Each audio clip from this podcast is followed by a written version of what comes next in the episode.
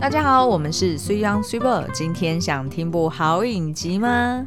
我这两天觉得最浪漫的事，就是跟老公一起看有关初恋的影集，而且。他还不是我的初恋，没关系，你也不是我的初恋。现在是在比是不是？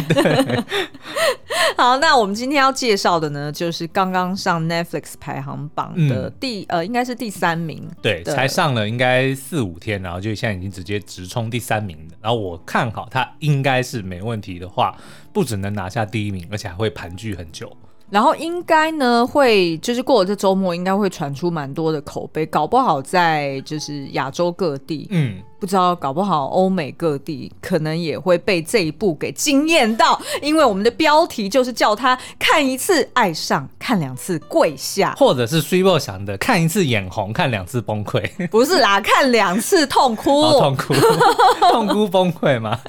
而且好像也都没有押韵，对，因为其实呢，就如果你跟我们一样是大概在八零九零年代出生长大的话，嗯，应该是从小成长的过程中会接触到非常多日本的戏剧。你看，随便讲几个什么《一零一次求婚》啊，《一个屋檐下》呀，《长假》、《恋爱时代》啊，《东京爱情故事》啊，《魔女的条件》等等。对，其实甚至呢，对，至少对我来说，我觉得我的很多的爱情观，或者说对于这个爱情的憧憬，都是由日剧的启蒙。我有感觉到，就是所谓的不说的温柔。对，日本人就是很内敛哦，至少在这个谈恋爱的。部分很内敛，但是如果是真正的这个动作戏嘛，嗯、那就是非 非常的外放。但是我没讲到这个，我又忍不住说，他们真的是一个非常极端的民族，是啊、你知道吗？在讲纯爱的时候，哇塞，那个纯爱真的是世界无敌的。对，但是呢，在讲到 露骨，就是享乐，享乐的时候，他们又非常的尽情奔放。是，就真的很难定位说你搞得我好乱，日本人到底在想什么？搞不懂。但是的确呢，在这个纯爱。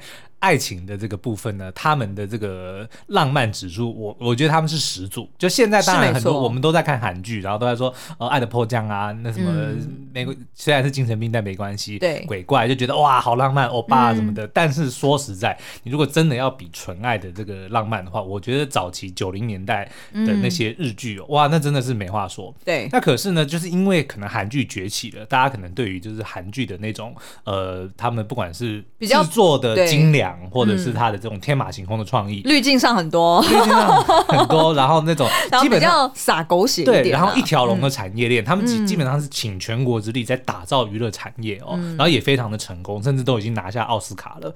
那所以可能在这样子的这个韩流的浪潮之下，好像因为就挤压到观众的观影时间嘛，你一天就那么就那么多时间，你如果去看的韩剧，你可能就没有什么时间看日剧，然后再加上日剧可能也就没有一些创新或突破，就慢慢让人家觉得说，哎，是不是进入了一个低潮的这个时段哦？那但是呢，我们今天看了这次这的初恋之后，觉得哇，又当年的追剧的那种熬夜追日剧的那种悸动感又回来了，而且我觉得他这一次真的是应该是酝酿了很久，就是从从他的不管是制作，他的这个拍摄剧情。然后甚至的这些呃演员的挑选，我觉得呢都很有野心。我觉得甚至可以是应该可以引领一波所谓日剧复兴的浪潮，可能就从希望就从这一部开始哦。嗯，好，那所以哎，这一部就叫做《初恋》。First Love，嗯，刚刚我们连片名都还没讲，但是呢，听到这个，因为我们前面有讲啦，我们不是一开始就讲到关于初恋的影集嘛？哦，对是是是。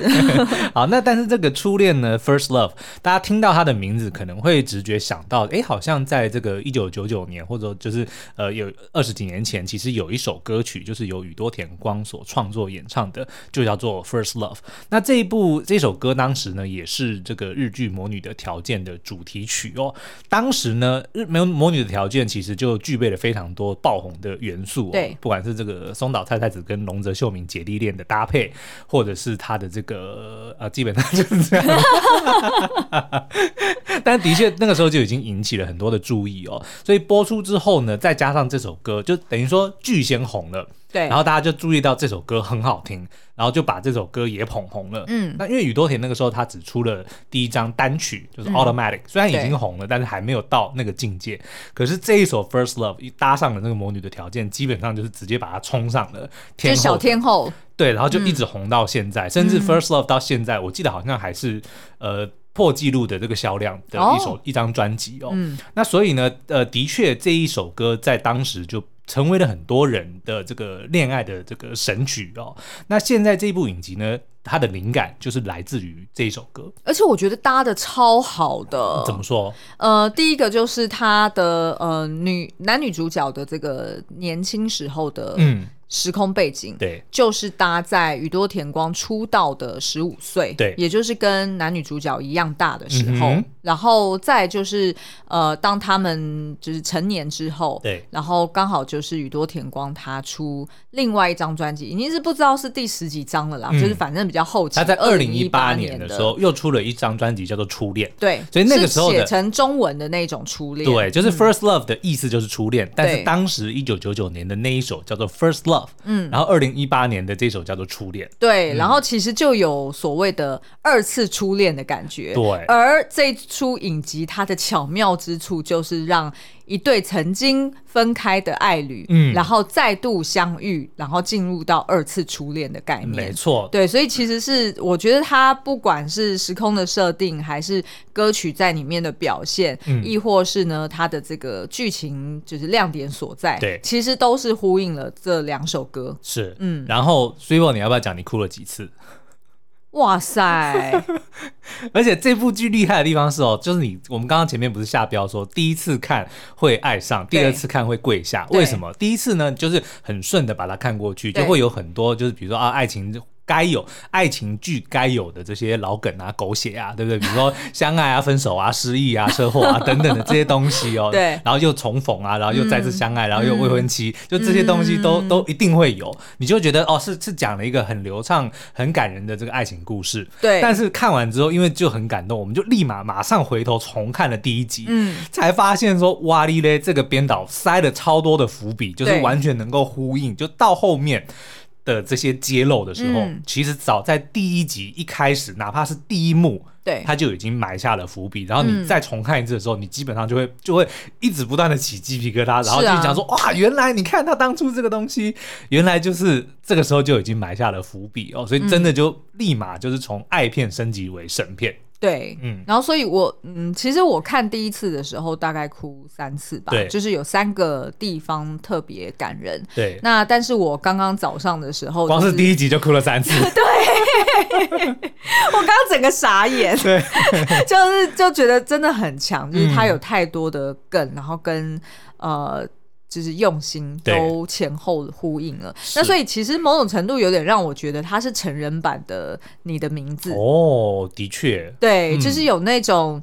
呃，男女主角互相追逐对方的脚步，曾经爱过，似曾相识，然后失去后再重新得到，对、嗯、对对对，然后命中注定的这种概念，哦、我相信大家还是很吃这一套吧。我 没有，我认为呢，你要么就是不相信，但如果你今天选择你要看这部剧，其实基本上你就已经是认为你本身就是有个浪漫底子的人了，就是你都 渴望说，我也要，我也想要有剧中男主男女主角的那样子的一个刻骨铭心的恋情，对命定的感觉、嗯。那如果你是这一类的浪漫派的话，我跟你讲，你绝对会爱上这一部剧。嗯嗯，所以我们今天呢，其实会想要跟大家分享的，就是这个我们认为，哎，这一部影集为什么我们认为它是神剧？基本上它满足了五大神剧的条件哦，嗯、分别是它有。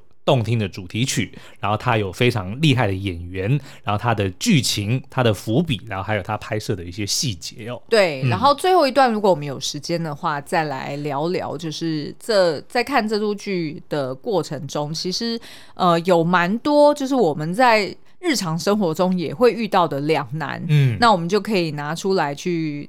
就是提问给大家说，那如果是你遇到跟男主角或女主角一样的难题的时候，你会怎么选择？是对。那我觉得这也就是为什么它可以打动人心的缘故，嗯，因为你是很能够投射你个人的经验在这里面的。是对。好，那所以我们就呃，先从就是，虽然要不要也是。呃，介绍一下剧情跟角色好。那到目前为止呢，应该是没爆什么雷了。我刚刚当然有讲什么车祸失忆，但是那个那其实很早很早就发生了。对，而且大家应该会觉得说，呃，就是通常这种剧，你要么就是失忆，要么就是车祸，要么就是绝症，要么就是什么什么，哎，孤儿的丧父丧母，就大家 都不拖就是这些东西啊。对，好，那这个初恋的故事呢，要从二十多年前的札幌开始说起哦。那札幌呢，其实光是讲到这个。呃地方，就北海道。对，其实大家就应该会想到很多就是很经典的日日本的浪漫的爱情故事，比如说情书，对，就是发生在小樽哦。嗯，所以基本上呢，基本上只要有大雪，只要有海边，你那个那个怎么讲？浪漫的浪漫的元素基本上就已经满足了，已经到位了，对不对？对，然后你再摆一个对俊男美女在那边、嗯、啊，基本上已经一个爱情故事就已经写，就已经写完了。而且你有没有发现一件事情啊？好像呢，就是浪漫爱情故事，它的气候一定要是极冷。你知道为什么吗？因为，因为才会拥抱在一起。对，会拥抱，然后会有互相关怀的那种。对，因为如果太热哈，就是比如说在赤道，在赤道，你离我远一点，我好热，我连牵个手我都不想跟你牵。或者谁会想要抱一个全身都是汗的人？就呃想到，但是冷就说哦，来我帮你呼呼。所以就是很不公平啊，对，然后你不觉得吗？那女主角不是他们第一集告白的那一幕，对不对？然后就哦，你怎么在这边会感冒？然后就拍拍他头上的雪，对不对？所以呢，第一个条件就是要在很冷的地方拍，或者是呢，你平常要告白的时候，请等到冬天再来告白，尤其是挑寒流那几天。是，然后不要去赤道附近。好，欸、没有啦，我们要先讲这个剧情的简介哦。那二十多年前的札幌呢，就当时才十几岁的男女主角哦，一个叫做晴道，一个叫做樱野。晴是晴天的晴，道是道路的路。嗯，然后樱野就是。小英的英跟野市的野，嗯，好，那他们呢是高中同学哦，然后故事就是从他们一开始十几岁的时候呢相遇相爱。呃，开始说起，但是之后呢，却发生了某一件意外，啊，就是车祸，对对对，就是车祸啦，所以就导致呃两个人就被迫要分开，对，走向这个不同的人生道路。可是呢，在命运的安排之下，他们又在步入中年，就差不多三十几、快四十岁左右呢，又再度相遇。所以主要的剧情就是在这两段时间中，会讲说哦，小时候的这个晴道跟鹰野，还有长大之后的晴道的跟鹰野，以及他们身边所有的人，呃，互相的这个。变化啊，对，嗯，的爱情故事。那我觉得呢，呃，在社团里面有的确有蛮多人，呃，被推坑的时候有点担忧，嗯，因为他们说，哎，我在看第一集的时候觉得，因为他的呃就是剪接的手法，所以会好像有多线，嗯，呃，至少有两条线，对，啊不，没有三条，三条，因为还有包含就是女主角的儿子嘛，所以就变成说三条线，然后三组不同的人物剪在一起的时候，对，他会觉得说，哎，我现在不太确定你现在到底是在哪。哪个时空？然后呃，到底谁是谁？然后谁是男女主角？所以就很容易在第一集就弃剧了。嗯、那我们在这边再次强调，千万不要！我跟你讲，这样子的情绪，这样子的这个情况，就是有一点点混乱呢。大概只有在第一集大概一半左右，对，因为到一半所有的角色，主要角色都出现以后，就很明朗了。基本上你就不会再搞混，然后很快就会进入状况。嗯、所以如果你就是哎，就是我们刚刚讲的，看了不到半集就弃剧的，拜托拜托再回去看。而且因为就 你看到脸那个。须央脸盲，其实他还是可以去辨认说，哎、嗯，谁是谁？是，就是如果没有在很专心的情况之下，其实是看得懂的。没错，所以请大家给点耐心。嗯，好，那我们就先休息一下，回来跟大家解析神剧的五大条件。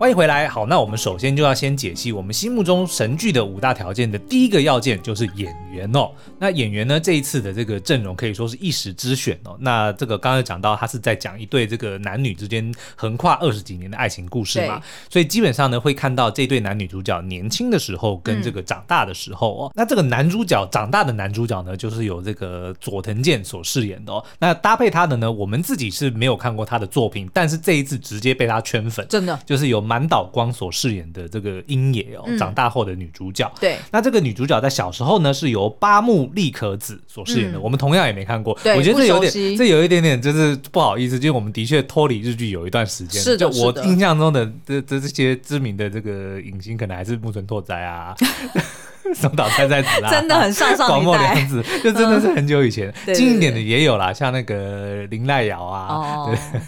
哎，綾濑遥也蛮久了，很久了，而且林濑遥也是 因为他以前是我主视觉的那个 SK Two 的代言人，对对对，所以我就是基本上看他的脸看得非常熟。OK，但是呢，这一次的演员呢，真的是非常都都很厉害，然后我们直接被好几位圈粉哦。对，像比如说这个男主角小时候呢，是由木户大圣所饰演，所以我要不要直接讲你对这个小男生的他超萌的，他其中有一幕还吐舌头哎、欸，因为他就是跟女主角相约，然后居然迟到，所以在因为他睡过头嘛，嗯、然后所以他一出现的时候，先跟对方道歉，然后一边道歉一边吐舌头，你说这是不是很犯规？然后因为你看哦，偷那个男女主角其实是有点生气，因为等于他们错过了。错过了公车，就等于是后面的计划全部被打乱。是的，是的。但是那个男主角一个这样子歪头，然后吐舌头，这样一笑，女主角马上就融化。对啊，然后就啊，算了，然后。哦，而且我觉得他的演技实在是太强了。我不知道，就是因为我真的是对最近对日剧不太熟悉，对，所以我不确定他还有没有其他作品。就是欢迎朋友们，就是熟悉的听友们，可以在 Apple Podcast 底下留言，帮我们科普一下。基本上呢，我觉得这幕户大圣。非常有前景，非常有潜力。人如其名，就是齐天大圣。真的，他什么样的情绪、什么样的表情、什么样的状态，他全部就是控制的很精确，然后很自然、很流畅。因为我们光是知道他的就是在戏里面所呈现的形象，就从一开始他其实是一个就是呃小混混，就是这个血气方刚的一个一个小毛头。你把他想成是那个。染着金发。那些年我们一起呃一起追的女孩里面的柯震东的角色，有一点类似像那样。是，那但是后来呢，当他当然就是爱上女主角嘛，就变得比较乖，然后比较纯情，那个那个纯情的模样就跟一开始很痞的模样完全不一样。嗯、那到后来呢，他又加入了自卫队，就是去从军呐。对，那又变成非常的这个脚踏实地、很木讷的那个坚毅的形象，嗯、也是诠释的非常的好。就他把这个不同时期的男主角的心境。那个诠释跟转换都非常的自然，然后每一个阶段都会让人家觉得说他很打动你，就是你你会真的很 care 他发生了什么事情。而且你知道吗？就其实我呃，就可能剧或者电影看多了，嗯、其实你大概看个几幕，你会很快可以抓到说，哎，这个人有没有巨星风范？对对对，他有没有一个 charisma？这个男主角有，嗯，就是你看他的一颦一笑，他的。就是，即便他某一些，譬如说他因为剧情需要，他要做出很蠢的事情，或者是呃，就是很有损形象的事情，嗯嗯，可是你就是看得出来，他那个一举一动就是有巨星的风范。是的，真的很厉害，嗯。那搭配他的这个八木立可子，我觉得一开始呢，会觉得好像有一点点呃，需要他需要一些时间习惯。对我觉得，因为他可能长得比较成熟一些。对。没错，然后再加上长头发，呃、所以就会看起来比较不像是可能十五六岁的。你知道吗？他、嗯、他没有初恋的形象，就是一般人心目中初恋，反而是长大后的那个满岛光，他很有初恋的那个、呃、那个感觉。但是我觉得可能就是因为大家，嗯、你看我们近年来印象最深的这个初恋的女主角，就是陈妍希所饰演的那个沈。啊，沈佳宜，对对不 对？就是是你要讲沈阿姨吗？为什么会沈阿了一下？忘记她角色的名字哦。但是你看那个陈妍希就非常有初恋的那个感觉。对。但是这个八木莉可子呢，她可能就是长得比较成熟一点。对。虽然是很漂亮、很青春、很可爱的一个女孩，但是她的确没有没有那种初恋感。嗯。所以的确需要一些时间来习惯。但是到后期，就是当你已经习惯她以后，她的表演非常非常的好。可是我觉得整部戏的亮点其实是长大后的女主角。就是满岛光，是她不只是本身长得非常精致，因为我们后来去查，她的确有混血哦。哦，她哦，对对对对对，她混哪？好像是混法国吧。哦，难怪，就那个气质非常的好。重点是呢，她有一个很很难得，就是我们很少见到的特质，就是她能够把很俗气的衣服 穿出新高度。因为她在片中是饰演一个单亲妈妈，对，然后就是非常的呃刻苦，我就是呃很辛苦的赚钱，然后要去抚养儿子啦，对，然后呢就自己兼很多差，然后也没有什么钱去好好的款待自己哦，所以她身上的这个衣服都是比较旧的，是，就也不合身，然后款式也比较就是老旧哦，甚至很有可能都是一些古着。对，然后呢，他又有很多时候必须穿制服，比如说他在不管是开计程车的时候啊，或者是后面他有去呃演说，他曾经在工厂做工啊什么，就得要穿一些就是那种制服，就很不合身的制服。对，但是呢，你就会觉得他就是亮眼，他不管怎么穿，他就是漂亮。是，但是他的漂亮又没有侵略性哦。对，就是真的真的就是那个初恋感觉。就我相信很多人看到他就是啊，我也希望我的初恋，或者说我的初恋在我的心目中就是那个样子。嗯。而且我觉得他的他的气质也很特别，嗯、就是他又可以文静，对，可是呢，他又可以非常的调皮跟活泼，嗯、对，因为他在车行里面跟就是全部都是呃男的老司机在一起的时候，对。对对，基本上他跟所有人的互动都非常的自然，嗯，然后他也嗯、呃，就是。看起来就是也是一个蛮有自信，然后呃，他很知道自己在干嘛。但是当他脆弱的时候，你又觉得很想要呵护他。嗯、对，那再来就是他呃，他的那种乐天的的那种感觉跟气质，就又很符合在剧中他的生日的设定。嗯，十二月九号是射手座，哦、就是一个很乐天，然后很向往远方，然后充满梦想的一个女孩。对，就。反正我就是被他圈粉，对。然后呢，他在里面就刚刚讲是饰演一个妈妈嘛，然后他很小就呃很年轻就生了这个儿子哦，所以他应该是还不到四十岁，儿子大概就是十四五岁哦。嗯。所以你在片中也会看到很多他跟儿子之间的互动，就他当妈妈的那那个样子，就是年轻妈妈的那种可爱或者是呵护的那种感觉，嗯、我觉得也是诠释的非常的好。对。就比如说儿子做了某件事，哦，好棒哦，儿子你好棒哦，对对对，对，他瞬间的那个那个转换，而且很自然，就你从头到尾你都不觉得他在演戏。对，他就很自然的诠释了。我要忍不住夸赞他有一幕，就是反正呢，他在某个人的。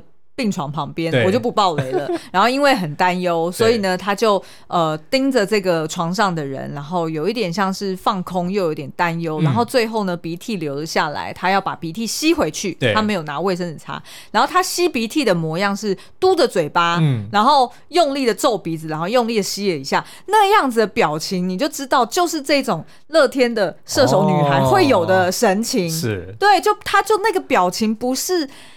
你完全不觉得他在演，对，然后可是你又知道说他非常符合他的人设，嗯、所以我忍不住怀疑他可能根本私底下就是这样子的个性，否则怎么会演的这么的自然？那所以就更圈粉了、啊。就是如果他本人也是这么可爱的话，哦、对不对？真的。好，那这个佐藤健呢，我们觉得就是正常发挥啦，就是他尽到了他这一部戏男主角该该。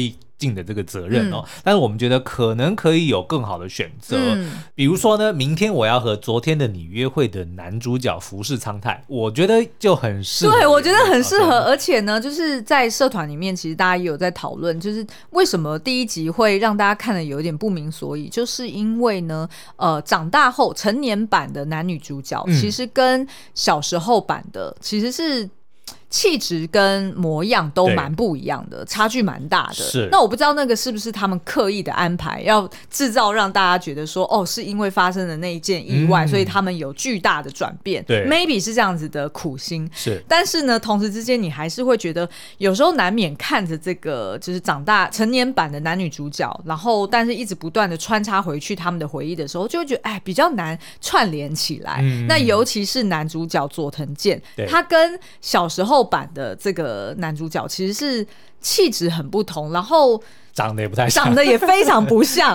那反而呢，是你刚刚说的那个服饰长台，就跟男主这个就跟那个木户大圣长得有点像，很像，因为他们笑起来都有一种萌感，对，然后有一种呃，就是阳光大男孩，阳光，但是有点羞羞涩的感觉，对对对，那个是相呼应的。因为佐藤健就是比较比较严肃一点的那个，对他看起来比较忧郁，对，比较忧郁，对对。但是当然你可以就是讲说是因为发生了就初恋离他而去的的这段，当然。对不对？但是我觉得二方面也是因为。佐藤健呢，他饰演的这个成年版的男主角，他后来是成为保全公司的、嗯、呃，就是保安嘛。对。那可是呢，因为他的身材实在是太瘦弱了，哦，对。所以你会有时候难免会有点出戏，说哈，你这样子是。军人出身的，你这样子，然后当保 当保全人员，好像有一点不是那么有说服力。哦，对，所以就是难免有时候在这个部分会有点出戏。可是当穿便服的时候，的确是还蛮蛮英俊潇洒的。哦，当然，当然，对对对。OK，好，那这个一众配角呢，其实也是非常的厉害哦。比如说有这个饰演同事的冰田月啊，饰演未婚妻的夏凡啊，饰演妹妹的美波。哦，这个妹妹也是非常的厉害。对对对对。但是另外还有一个亮点呢，是饰演女主角妈妈的小泉今日子。哇，真的 真的姜是老的辣，对，他真的很厉害。因为这部戏其实我们待会也会提到，就是其中的一条剧情线，当然除了爱情之外，嗯、其实亲情也是非常的重要。所以呢，女主角就是一直她很希望避免说走向她妈妈同样是单亲妈妈很辛苦的这条人生的道路哦。嗯、但是后来却好像是命运一样，度又对对，所以所以她妈妈等于是看着她女儿嗯变成自己、嗯、是，然后她妈妈甚至曾经还。有这个机会能够扭转他女儿的命运哦，嗯、这我们待会也会提到。嗯、但是呢，呃，最后当然没有如他所愿。可是就是看着女儿，原本也是希望女儿能够跟自己过上不同的人生，嗯、却变成自己那的那种无奈。可是又又每次当女儿有一些成就的时候，又会忍不住为她骄傲，为她感到开心，就是那样子的这个很复杂的母亲的心情。我觉得真的要这这种等级的演员才能够呈现的出来。而且她有一幕呢，就是呃，算是第一集她妈妈刚出现的时候，嗯、是是一个蛮特别的一个表演场，也就是呢，呃，她女儿在那个录影带店门口等她妈妈，就是打工完之后来接女儿回家。嗯、呃，那那一天同时也是女主角的生日。对，那结果他妈妈因为就是呃下班太晚了嘛，所以就耽误了。那所以女儿上车的时候还跟妈妈抱怨一下说，说哦今天很冷呢、欸，你怎么还迟到这样子？嗯、那妈妈那时候就拿出了女儿的生日蛋糕，是一个小小的 cupcake，然后就学着那个玛丽莲梦露，嗯，就是烟嗓，对，然后对那个甘乃迪总统，不是有有一个历史事件很经典吗？嗯、就是他当众对着甘乃迪总统唱生日快乐歌，Happy Birthday to you，就是那种就是比较性感慵懒的方式，他对着他女儿唱，然后那时候我就觉得，哎、欸，这是一个很酷的妈妈，嗯、就是他会这样子跟女儿开玩笑，对，他有他自他跟女儿的一个情趣，对，然后他也很照顾她，所以他都要把最好的，嗯，都留给女儿。是，但是呢，有时候他又是会有一个自己的私心在，所以他就光是透过这一场戏，你就会。看到一个哎，一个非典型的妈妈，她怎么去处理，她怎么去面对可能会步上她后尘的一个女儿的命运？是，嗯，好，那所以演员呢，就是我们刚刚讲到的这个第一个神剧的条件哦。嗯，那第二个神剧的条件呢，当然就是主题曲啦。嗯，那刚刚提到，其实我们前面八八零九零年代的这个日剧呢，都有一个搭上神曲的这个惯例哦。比如说《一零一次求婚》，就是有那个 Say Yes 嘛，嗯，然后还有那个恋爱世代，哎，不是，那个长假是。啦啦啦，Love Song，嗯，就是等等的都会都会搭配一首这个神曲哦。嗯，那所以这个当年呢，就是魔女的条件就是搭配了 First Love。那这首歌也因为是作为这部影集的这个灵感，所以可想而知也变成了就是贯穿全剧，会时时常在不同时段出现的这一首歌哦。对。那有的时候呢是为了这个情绪，就是为了这个氛围，但有时候是推动剧情。是。但是到了后面你会发现更厉害的是呢，因为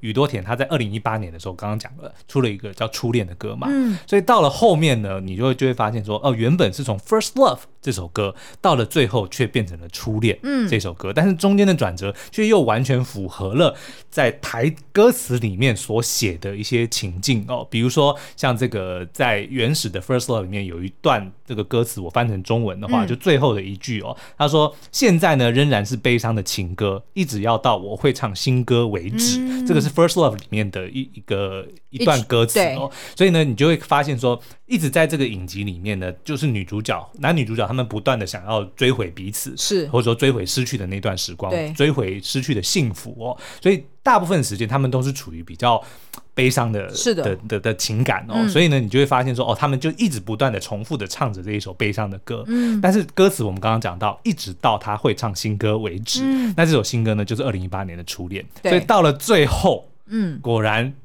结尾的时候，我们就一直在想说，为什么结尾不是 first love，嗯，而是初恋？对，就是藏在歌词里面，因为 first love 已经结束了，嗯，他已经唱开始唱那首新歌，然后就是二零一八年的初恋。但是呢，居然这一首新歌还是跟同一个人。对。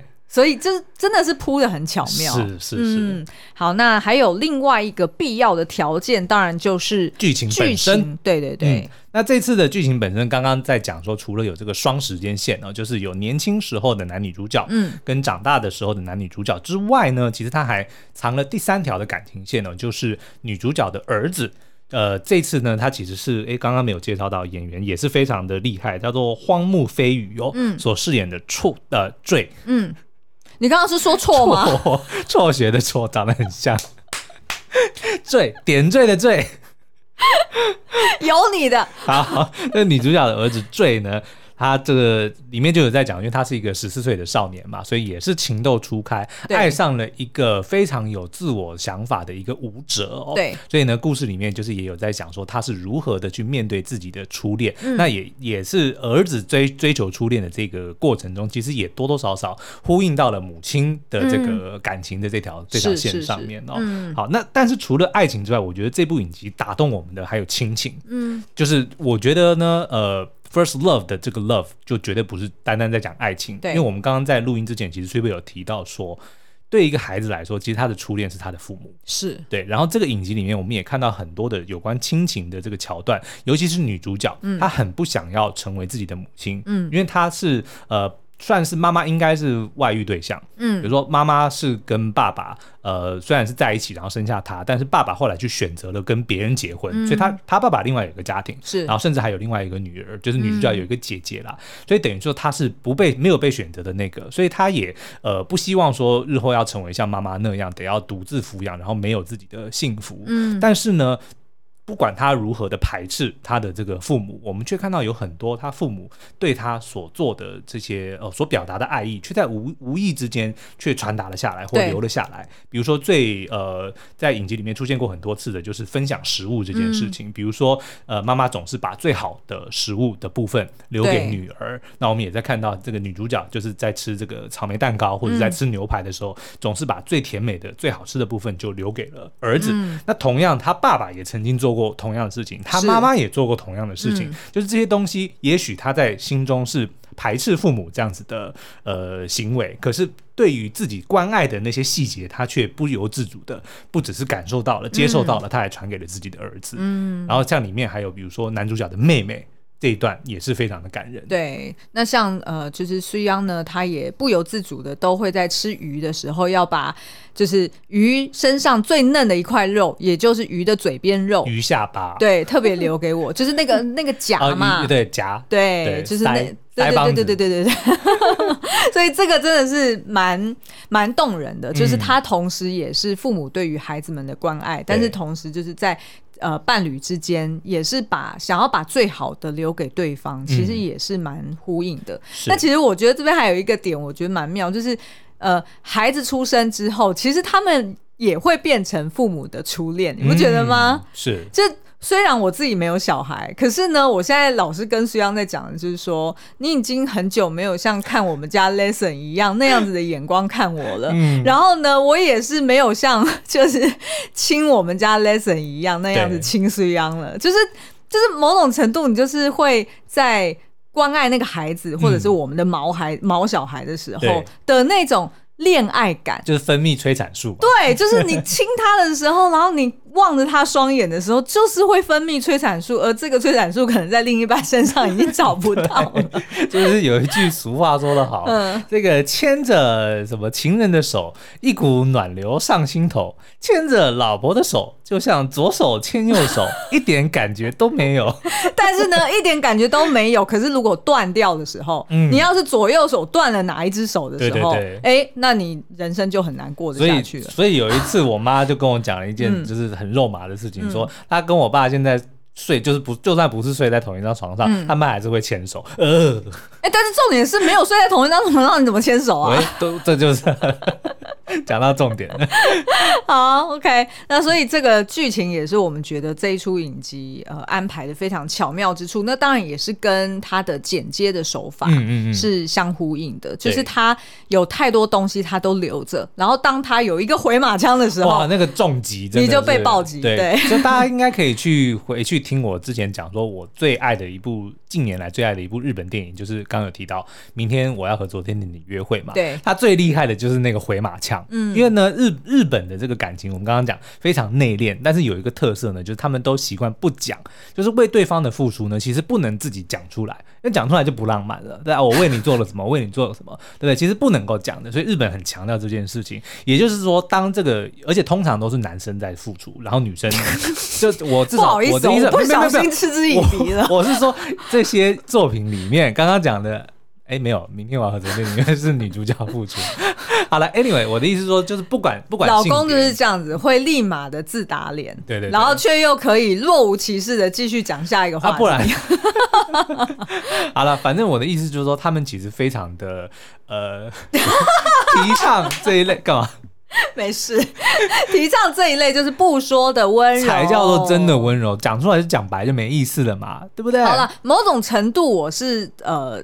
就是赞同你的，嗯、因为通常呢，你会去细数自己的，呃，就是贡献了什么，或者是又为对方做了什么，通常是在吵架的时候，你才会拿出来一个清单，说我的 credibility 累积了多少这样子。对啊，像你每次锅子放在那边，我就顺手洗掉，我也不会一直拿来讲，对不对？但是呢，就是还是要就是提醒一下啦，嗯、就是必要让对方知道的时候，你还是要说出口。嗯，那你当然不是你如果觉得哦自己主动的说有点不好意思，那 maybe 你用别的方式让对方知道，因为毕竟呢，我觉得。婚姻就是柴米油盐酱醋茶的这个呃，这个这个摧残之下呢，对其实真的很容易会忘记对方做了什么，然后很容易会就是 take for granted。嗯，那如果你没有适时的让对方知道，那就是。你知道吗？就会很可惜。是，而且其实就是你会这部影集，我觉得厉害的地方就是它藏了非常多的伏笔，就是我们要讲的第四个